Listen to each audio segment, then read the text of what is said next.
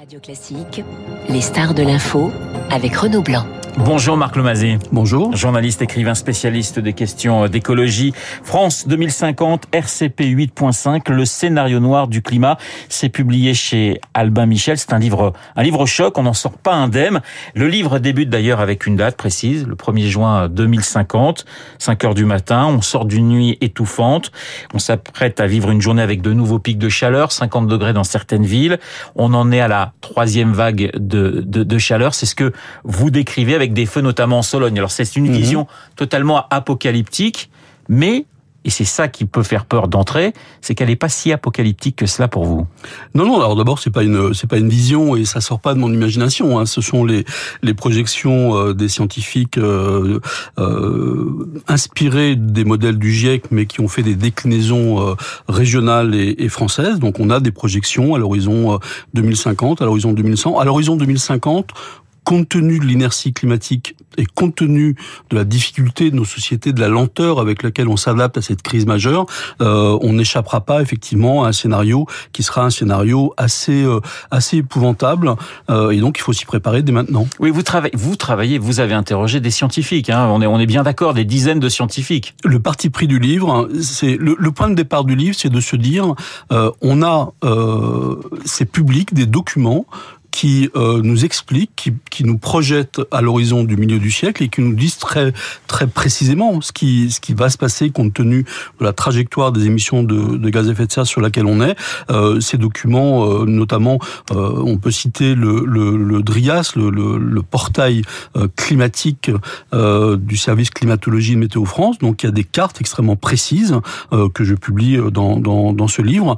et effectivement, on, on c'est ça qui est frappant dans ce sujet sujet du climat, c'est que qu'il s'agit de la sécheresse, des canicules, des feux de forêt, des maladies vectorielles, de l'érosion côtière, etc., etc., etc. Euh, on a tous les documents scientifiques. Oui qui nous disent précisément ce qui se passe. Et on voit bien que ces documents sont très peu consultés. Et on le voit, j'allais dire, maintenant aujourd'hui, presque d'année en année. On Bien voit sûr. ce changement climatique. On a eu le choc l'année dernière avec mmh. ces, feux de forêt. Ça a été d'ailleurs une prise de conscience. Ce qui mmh. est terrible d'ailleurs, c'est qu'il faut qu'on qu'on voit les choses pour le croire. Oui, c'est ça qui est, un peu euh, qui qui euh, les scientifiques sont un peu interloqués par le fait que ils ont beau expliquer que la ressource en eau va euh, va se raréfier, que les incendies de forêt vont se multiplier, qu'on va avoir, vous l'avez dit, des pics de chaleur à, à 50 degrés. Ils ont beau dire ça, pendant des années, ils ont ils ont prêché dans le désert en quelque sorte, et aujourd'hui qu'on voit très concrètement dans nos vies quotidiennes ces bouleversements et des bouleversements qui s'accélèrent, hein, mmh.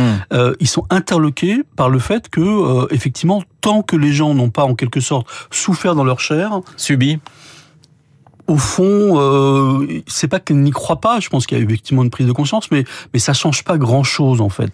RCP 8.5, c'est effectivement l'un des, des, scénarios envisagés par le, le, le GIEC et, et, qui nous amènerait à 5 degrés de plus vers 2100.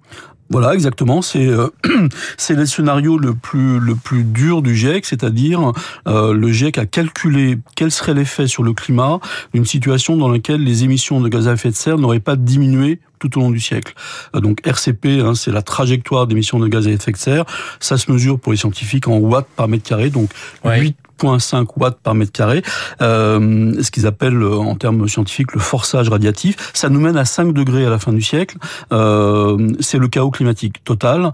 Euh, et donc ce scénario-là, à la fin du siècle, c'est c'est sans doute pas le plus probable parce qu'on va prendre tout, tout, un tas de mesures qui vont permettre d'atténuer les émissions de gaz à effet de serre. Mais par contre, si on se place non pas à la fin du siècle, mais en 2050, c'est effectivement la trajectoire sur laquelle on est aujourd'hui. L'ennemi numéro un, Marc Lomazzi, c'est la chaleur.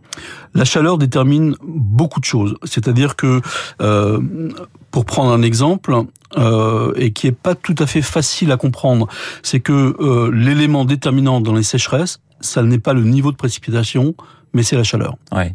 Euh, le développement des maladies vectorielles, et il y a eu une, une alerte des, des, autorités scientifiques euh, hier, euh, les, les, les, espèces invasives d'origine tropicale qui arrivent, elles peuvent se développer chez nous, et on pense immédiatement aux moustiques tigres, parce que euh, auparavant, à cause des températures, elles ne pouvaient pas résister. Aujourd'hui, avec l'élévation des températures, les espèces tropicales prolifèrent et donc on va avoir des, probablement des pandémies qui vont se, multiplier. C'est Bruno David de l'Institut euh, euh, du Muséum naturel qui le, qui le dit. Et effectivement, la chaleur, du point de vue de la santé publique, ça va devenir, on l'a vu en 2003, mais étant donné que la canicule de 2003 va devenir la norme dans quelques années, ça va devenir un problème de santé publique majeur. 2003, 70 000 morts euh, en, Europe hein, dû à la canicule, 20 000 à peu près euh, en, France. Euh, évidemment, il va falloir changer nos, modes de, vie, j'allais dire. La proportion d'habitants exposés au risque caniculaire aura triplé en, en 30 ans. Est-ce que finalement, Marc Lomazil, ce qui ressort de ce livre, qui est, qui est vraiment très très bien fait et qui fait peur, c'est il faut s'adapter. Oui, il faut tout faire en même temps. C'est-à-dire que il va falloir qu'on adopte nos, qu'on adapte pardon nos modes de vie. Euh, il y a euh, Jean-Michel Soubirou qui est un, le, le, le, chef adjoint de la climatologie à Météo France qui dit on va avoir des, des un régime de température proche de l'Andalousie. Et eh ben il va falloir apprendre à vivre comme des Andalous. Voilà, comme les Espagnols. Comme les Espagnols, c'est-à-dire euh, se lever plus tôt, probablement pas sortir trop euh, l'après-midi, ressortir tard le soir, euh, se protéger, avoir des ombrières, avoir des, des appartements. Ça veut dire repenser les villes, repenser l'architecture, repenser euh, le mode de travail. Enfin, c'est une révolution. C'est une révolution de nos modes de vie et repenser l'eau. L'eau, justement, vous appelez ça l'or bleu dans ce livre, vous n'êtes pas le seul. Euh, il y a eu un plan eau qui a été présenté par mmh. Emmanuel Macron il y, a, il y a plusieurs jours. Alors, pour vous, vous le trouvez ambitieux ou c'est une réformette? Pour moi, c'est, j'allais dire, c'est millimétrique par rapport à, à la tragédie qu'on va qu'on va vivre et, et, et si on n'y prend pas garde, euh, les partages de l'eau vont devenir très compliqués et donc on va avoir des ce qu'on appelle des guerres de l'eau, euh, tout simplement parce que euh, on nous explique que la ressource va diminuer de 10 à 40% dans les années à venir et jusqu'à 50% dans certaines régions. Or là, c'est un plan qui vise à économiser. Alors c'est pas très très clair, hein, les prélèvements ou la consommation, c'est pas très bien, mais enfin de 10% par rapport à l'enjeu, c'est, ça n'est pas grand chose. Et en plus, le, le, l'un des l'un des secteurs les plus les plus contributeurs qui prélève le plus le, le, la ressource, c'est évidemment l'agriculture. Et le ministre de l'agriculture presque en même temps que le président de la République annonçait son, son plan eau, disait aux agriculteurs, ne vous inquiétez pas, il n'y aura pas de baisse des prélèvements de l'agriculture. L'agriculture, elle va devoir totalement se transformer, euh, s'adapter là encore avec euh, de, de, nouvelles façons de, de cultiver, euh, de nouvelles espèces. Est-ce que vous avez le sentiment qu'aujourd'hui, les agriculteurs sont prêts à basculer? Alors, ce qui est, ce qui est sûr, c'est que les agriculteurs ils sont sur le terrain, donc ils voient, ce sont les premiers à constater les effets du, du changement climatique. Je raconte dans ce livre, par exemple, la date des vendanges qui a avancé d'un mois en 30 ans. Donc les agriculteurs et tous les agriculteurs, il n'y a pas de climato-sceptique chez les agriculteurs parce qu'ils voient bien que euh, tout change autour d'eux, que les conditions de production changent. Alors après, comment on fait pour changer un modèle agricole qui nous vient euh, de la fin de la Seconde Guerre mondiale euh, avec des intérêts économiques puissants? Ça, c'est une autre, c'est une autre affaire. Et je suis pas persuadé qu'aujourd'hui la majorité des agriculteurs qui sont très contraints pour certains d'entre eux, ils se sont endettés pour des années parce qu'ils ont investi dans du matériel agricole, dans des terres, dans des productions, dans des semences, etc. Je suis pas persuadé qu'ils soient prêts à basculer. Il y a, je reviens sur l'eau, il y a ce rapport explosif des autorités sanitaires sur les eaux contaminées avec, on parle d'eau potable, euh, avec des exemples qui sont frappants. 30% de, de l'eau potable pourrait être contaminée par des pesticides. Ça vous surprend? Non, pas du tout, parce que euh, il y, a, y a un phénomène physique bien connu qui est que euh, moins vous avez d'eau, et plus les polluants qui sont à l'intérieur de cette eau, les nitrates, les métaux lourds, etc., euh, quand l'eau est abondante, les polluants se, dissolvent, mais quand l'eau quand le niveau baisse, les polluants mécaniquement se concentrent. Et donc, le drame de l'eau, c'est que non seulement on aura moins d'eau, mais on aura moins d'eau potable. Euh, et donc ça, et en plus des eaux qui vont effectivement être probablement euh, vecteurs de vecteurs de maladies, des situations qu'on connaissait il y, a, il y a 30 ans dans les pays du tiers-monde. Euh, je cite dans le livre un, rapport, moi, une des choses qui m'a beaucoup surprise, c'est que la ville de Paris a commandé un grand rapport à un cabinet spécialisé sur Paris face aux défis climatiques. Et dans ce rapport, il est dit que euh, en deux, à l'horizon 2050, il n'est pas très sûr que Paris puisse être en mesure d'accueillir autant de touristes qu'aujourd'hui, faute d'eau potable. C'est quand même, ça, ça, ça, marque bien le défi qui nous attend. Et Marc Lomazzi, quand on a fini de, de, lire ce livre, on se demande si on passe par la fenêtre ou si on ouvre tout de suite le gaz, parce que c'est un livre choc, c'est un livre pour nous faire prendre conscience d'un certain nombre de, euh, de, de, sujets qui sont clés. Peut-on éviter le scénario du pire? Vous dites non à court terme. Il y a quand même un peu d'espoir ou pas?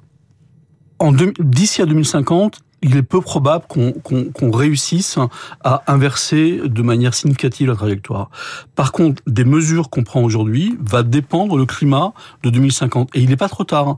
Il n'est pas trop tard. Mais simplement, moi, ce qui m'inquiète beaucoup, c'est que euh, ce que nous dit le GIEC, des mesures qu'il faut prendre pour éviter le scénario du pire, elles sont tellement énorme, tellement drastique, euh, tellement révolutionnaire, euh, au sens où il faut vraiment changer nos modes de production, de consommation, etc., que quand je vois la vitesse avec laquelle, plutôt la lenteur avec laquelle les choses évoluent, notamment dans le monde politique, je me dis que euh, on n'y est pas et on n'y sera probablement, probablement pas avant, avant longtemps, sauf sauf encore une fois catastrophe majeure, euh, une nouvelle, un dôme de chaleur sur l'île de France ou sur la région bordelaise qui ferait 10 euh, 000 morts d'un coup, alors là, oui, peut-être que euh, tout le monde va se réveiller. Croissance ou, ou, ou notre croissance, c'est la grande question pour, pour, pour demain. Certains disent qu'il faut décarboner l'activité économique plutôt que de la réduire. Et ça sera ma dernière question. Votre avis?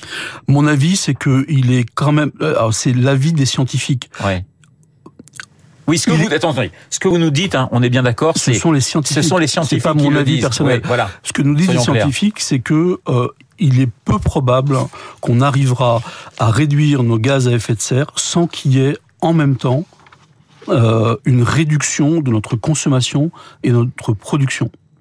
On n'arrivera pas. On, les réduit quand même un petit peu depuis une vingtaine d'années. Bien sûr, bien sûr, il y a des efforts qui sont faits évidemment, mais euh, mais il faut aller beaucoup, plus, loin et euh, ça passera évidemment parce qu'on pourrait appeler une décroissance de notre économie. Merci Marc Lomazzi d'avoir été euh, ce matin l'invité de Radio Classique France 2050 RCP 8.5 le scénario noir du climat c'est publié chez Albin Michel et encore une fois quand on a lu ce livre on se pose quand même pas mal de questions et je crois que c'était le but. Il est pratiquement 8h30 sur l'antenne de Radio Classique. Dans un instant nous allons retrouver euh, Charles Bonner pour l'essentiel de l'actualité.